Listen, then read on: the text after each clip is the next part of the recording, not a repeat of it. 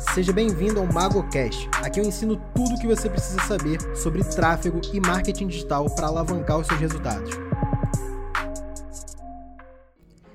Fala pessoal, sejam bem-vindos a mais um MagoCast. E nesse MagoCast eu quero falar sobre coprodução.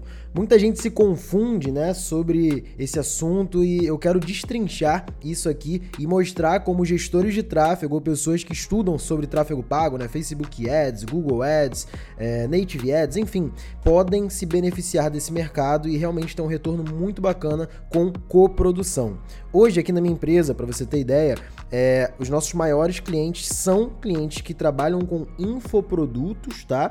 E esses clientes a gente faz o, a gente presta o serviço de gestão de tráfego é, junto com a coprodução. A gestão de tráfego é um dos pontos que a gente oferece para esses clientes, né, dentro de uma parceria de coprodução.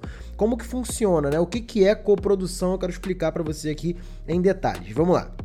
A coprodução é como se fosse uma sociedade em cima de um produto, que geralmente é um infoproduto. Então vamos supor que você conhece, né, uma pessoa muito boa com uma grande autoridade na área que ela atua e ela tem um produto online, só que ela não tem os conhecimentos de marketing, de vendas, de tráfego para poder fazer esse produto ser vendido, né, ter resultado realmente.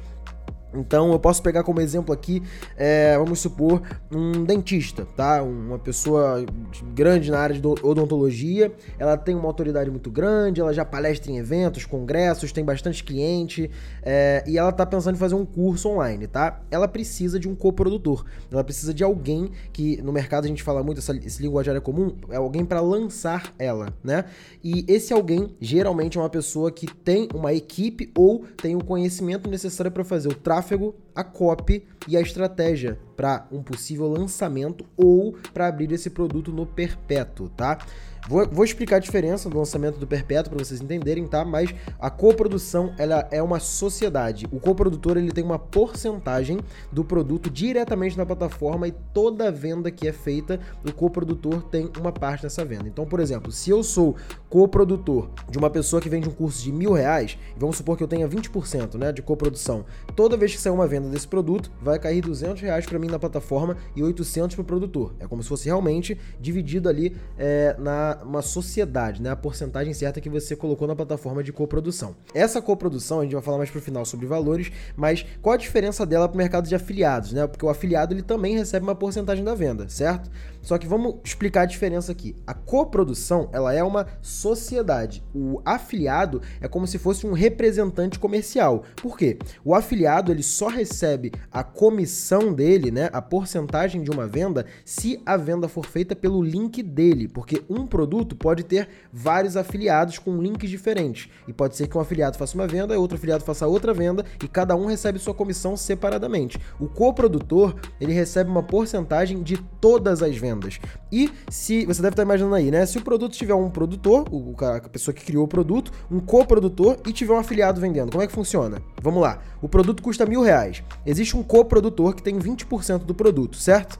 E um afiliado fez a venda com 50% de comissão. Então a venda vai ser feita mil reais, 50% de comissão vai para afiliado, ou seja, o afiliado vai pegar 500 e desses 500 o coprodutor vai tirar 20% e o produtor 80%. É assim que funciona, tá? Então a coprodução ela é uma porcentagem de todas as vendas, independentemente se foi feita pelo link dele ou não. Ele não tem um link específico, ele é sócio do produto. Qualquer venda cai a porcentagem para ele, beleza? E o afiliado ele é um representante comercial e as pessoas têm que comprar pelo link dele para ele receber aquela aquela comissão, digamos assim, né?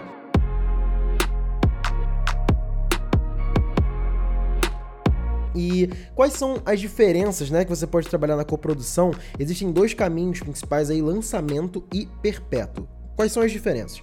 Lançamento é quando você é, abre inscrições ou abre para vendas é, esporadicamente e fica um período de tempo com as inscrições fechadas, né? Então você faz ali um mês gerando conteúdo, dois meses gerando conteúdo, e aí faz uma semana de alguma coisa, capta leads e abre inscrições para o treinamento e fecha depois de um tempo. Isso é um lançamento. Existem vários tipos de lançamentos, tá? A gente tem inclusive outros Magocasts aqui que eu falo sobre lançamentos. Lançamento semente, que é mais indicado para quem está começando, para validar produto, lançamento meteoro teórico, lançamento interno. Enfim, você pode dar uma estudada nisso e a gente tem MagoCast sobre isso também. E perpétuo. O que é o perpétuo? Perpétuo é quando a gente vende todo dia, sem fechar as inscrições, sem ter aquela escassez de tipo, ó, oh, se você não entrar agora, você vai perder as inscrições, porque tá aberto sempre para a pessoa entrar. Quais são os prós e contras, né? O perpétuo você fazendo uma boa estratégia, uma boa estrutura, estruturando um funil direitinho, você consegue vender todo dia. Só que a diferença é que você paga um pouco mais caro no teu CPA, no teu custo por aquisição, né? O valor que você gasta para fazer cada venda é maior no perpétuo do que se comparado ao lançamento, obviamente, porque no lançamento você tem aquele sentimento de FOMO, né? Fear of missing out, que é medo de perder. As pessoas elas estão dentro de um evento que é sazonal e elas sabem que é, em algum momento se elas não comprarem aquilo ali, elas vão perder aquela oportunidade, então elas acabam tomando a decisão não só racional racionalmente pela qualidade do produto que ela quer, mas emocionalmente pelo medo de perder aquela oportunidade. Então, no lançamento, o CPA é bem mais barato, o pico de vendas é gigantesco em menos tempo, porém, vende só quando as inscrições estão abertas. No perpétuo, você gasta um pouco mais para fazer cada venda, né? Só que você estruturando bem um funil, consegue chegar a vender todo dia. Então, o ideal é haver um equilíbrio, haver produtos no perpétuo e produtos no lançamento também, é, os dois ao mesmo tempo. Eu, por exemplo, trabalho aqui com ambos e funciona muito bem, tá? E a pergunta que muita gente tem é: um gestor de tráfego, ele pode ser coprodutor?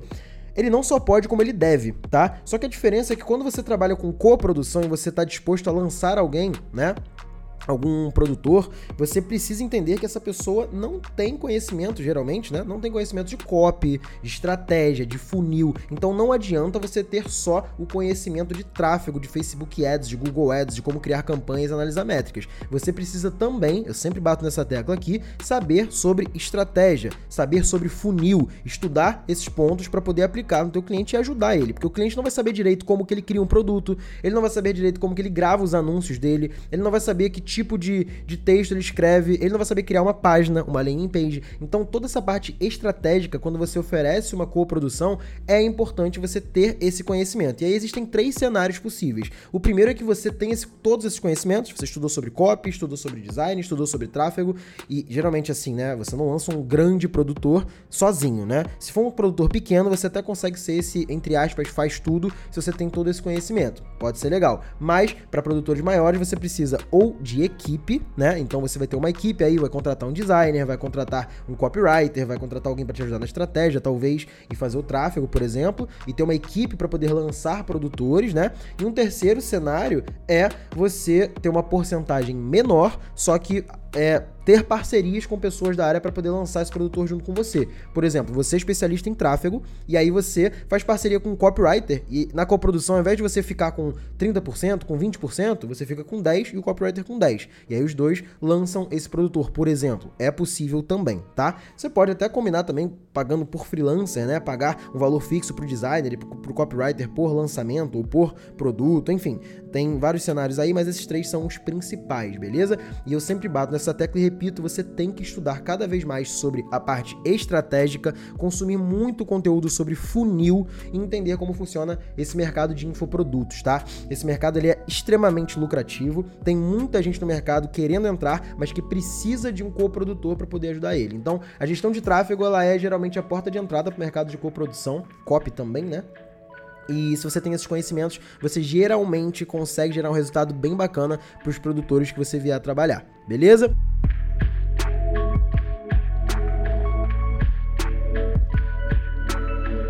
E, cara, uma coisa importante é você entender que você precisa escolher bem o tamanho do produtor que você vai lançar. Não adianta você buscar pessoas só pelo número de seguidores ou pessoas só pela quantidade de vendas que ela já fez, porque se você está começando e busca um produtor que já tem lançamentos milionários, dificilmente você vai conseguir dar conta. Talvez até esse cara nem te, ouça, né? Nem ouça a sua, a sua proposta.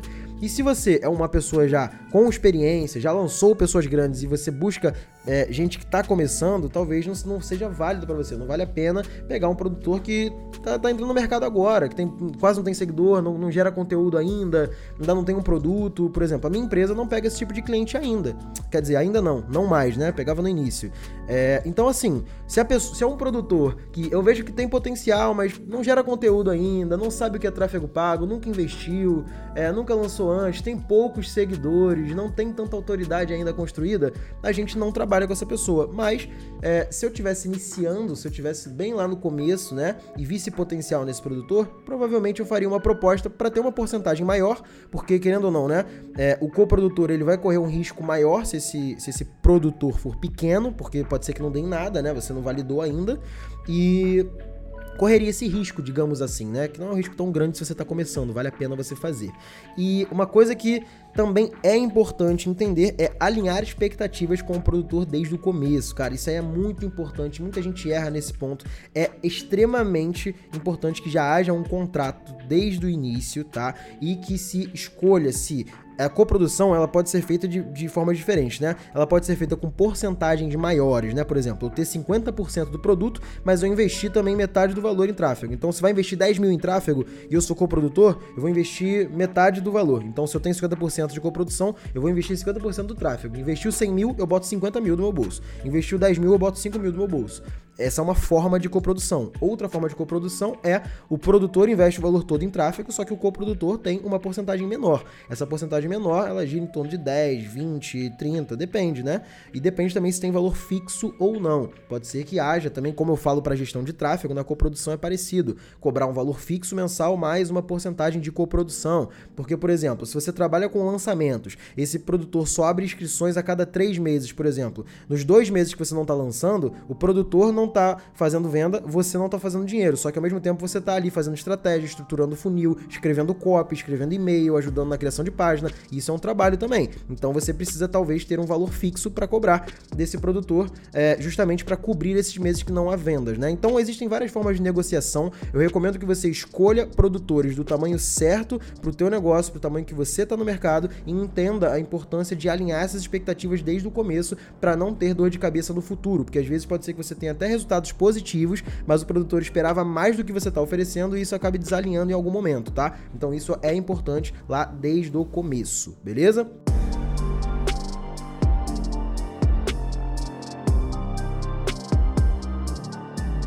Agora eu vou para aquele nosso quadro que vocês gostaram, que eu apliquei e nunca mais parei, né? De vez em quando tem um MagoCast ou outro que a gente não insere ele, mas nesse aqui eu acho importante ter é, as perguntas e respostas de vocês. Eu separei três perguntas que eu recebi lá no meu box do Instagram, tá? É, que geralmente eu subo nos stories praticamente todo dia, ou dia sim, dia não. Tem box de perguntas lá nos stories para vocês interagirem. Inclusive, se você não me segue ainda, entra lá, arroba Mago do Marketing no Instagram, beleza?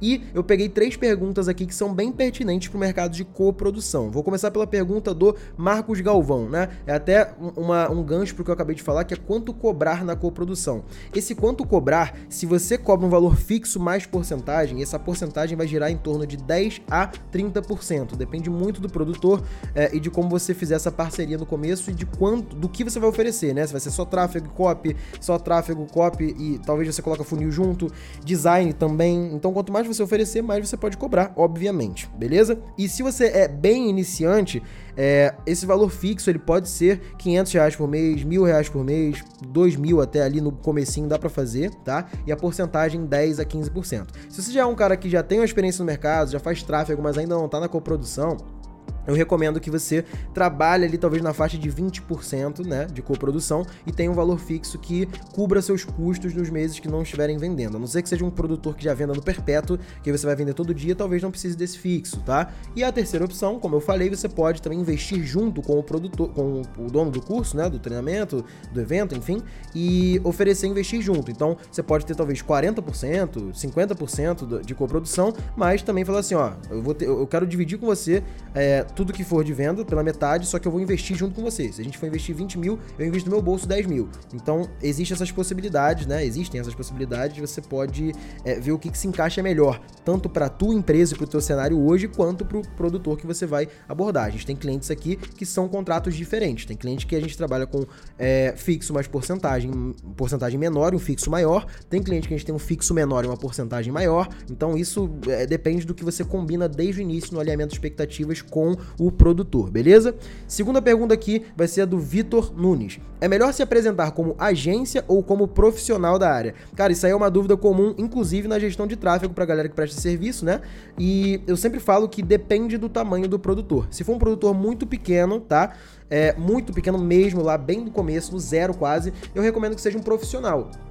Porque a agência pode intimidar esse cara e ele vai achar já que é muito caro no começo, não vai nem querer conversar com você, tá? Então pode ser que intimide ele de alguma forma se for agência. Agora, se for é, um produtor que já tem um certo trabalho sendo feito, talvez já tenha algum tipo de autoridade e você queira abordar ele, talvez um cara maior assim, já com uma autoridade legal, a agência seja melhor, porque ele vai sentir mais segurança, mais firmeza ali, digamos assim, mais profissionalismo no teu trabalho. Então recomendo aí um e-mail comercial, né? Você pode comprar ali um e-mail no G Suite, é, colocar um sitezinho, um perfil no Instagram para sua agência, esse tipo de coisa é importante. Se já tiver prova social, melhor ainda, vai te ajudar bastante na hora de fechar com esse cliente, tá? E na hora de fechar, essa prospecção, essa abordagem é muito parecida com o que eu prego aqui, né? Com o que eu falo sobre a prospecção voltada para gestão de tráfego. Tem outros Magocasts aqui atrás que vão te ajudar bastante quanto a isso, beleza? E a terceira e última pergunta do Maicon Almeida. Dá para trabalhar com coprodução e afiliação ao mesmo tempo? Maicon, dá, só que provavelmente quando você começar com coprodução e tiver um resultado bem significativo com isso, muito provavelmente você não vai querer né, focar tanto no mercado de afiliados, tá? O mercado de afiliados ele existe e ele é lucrativo quando você faz,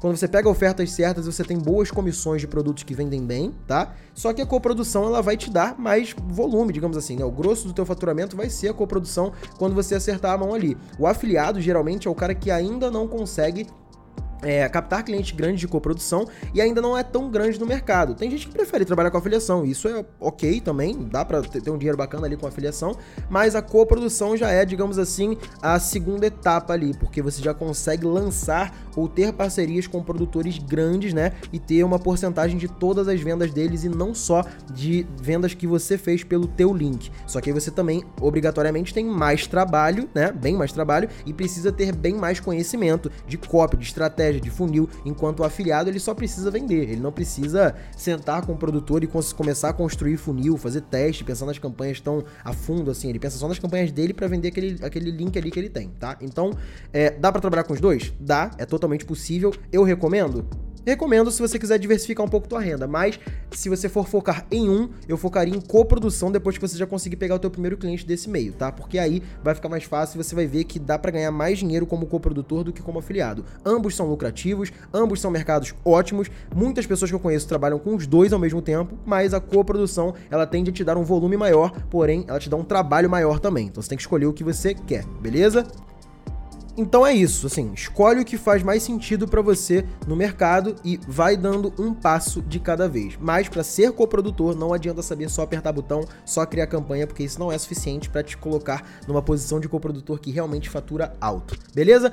Tamo junto, espero que você tenha gostado desse MagoCast, que tenha sido esclarecedor para você. Eu não sei onde você tá ouvindo, se você tá dirigindo, se você tá na academia, se você tá trabalhando, se você tá aí só ouvindo e de bobeira. Cara, não importa onde você tá ouvindo, primeiro eu quero te agradecer por tá ouvindo o MagoCast, tá? A gente já chegou no número bem bacana de MagoCast, se eu não me engano. Esse aqui é o nosso MagoCast número 71, me corrija se eu estiver errado.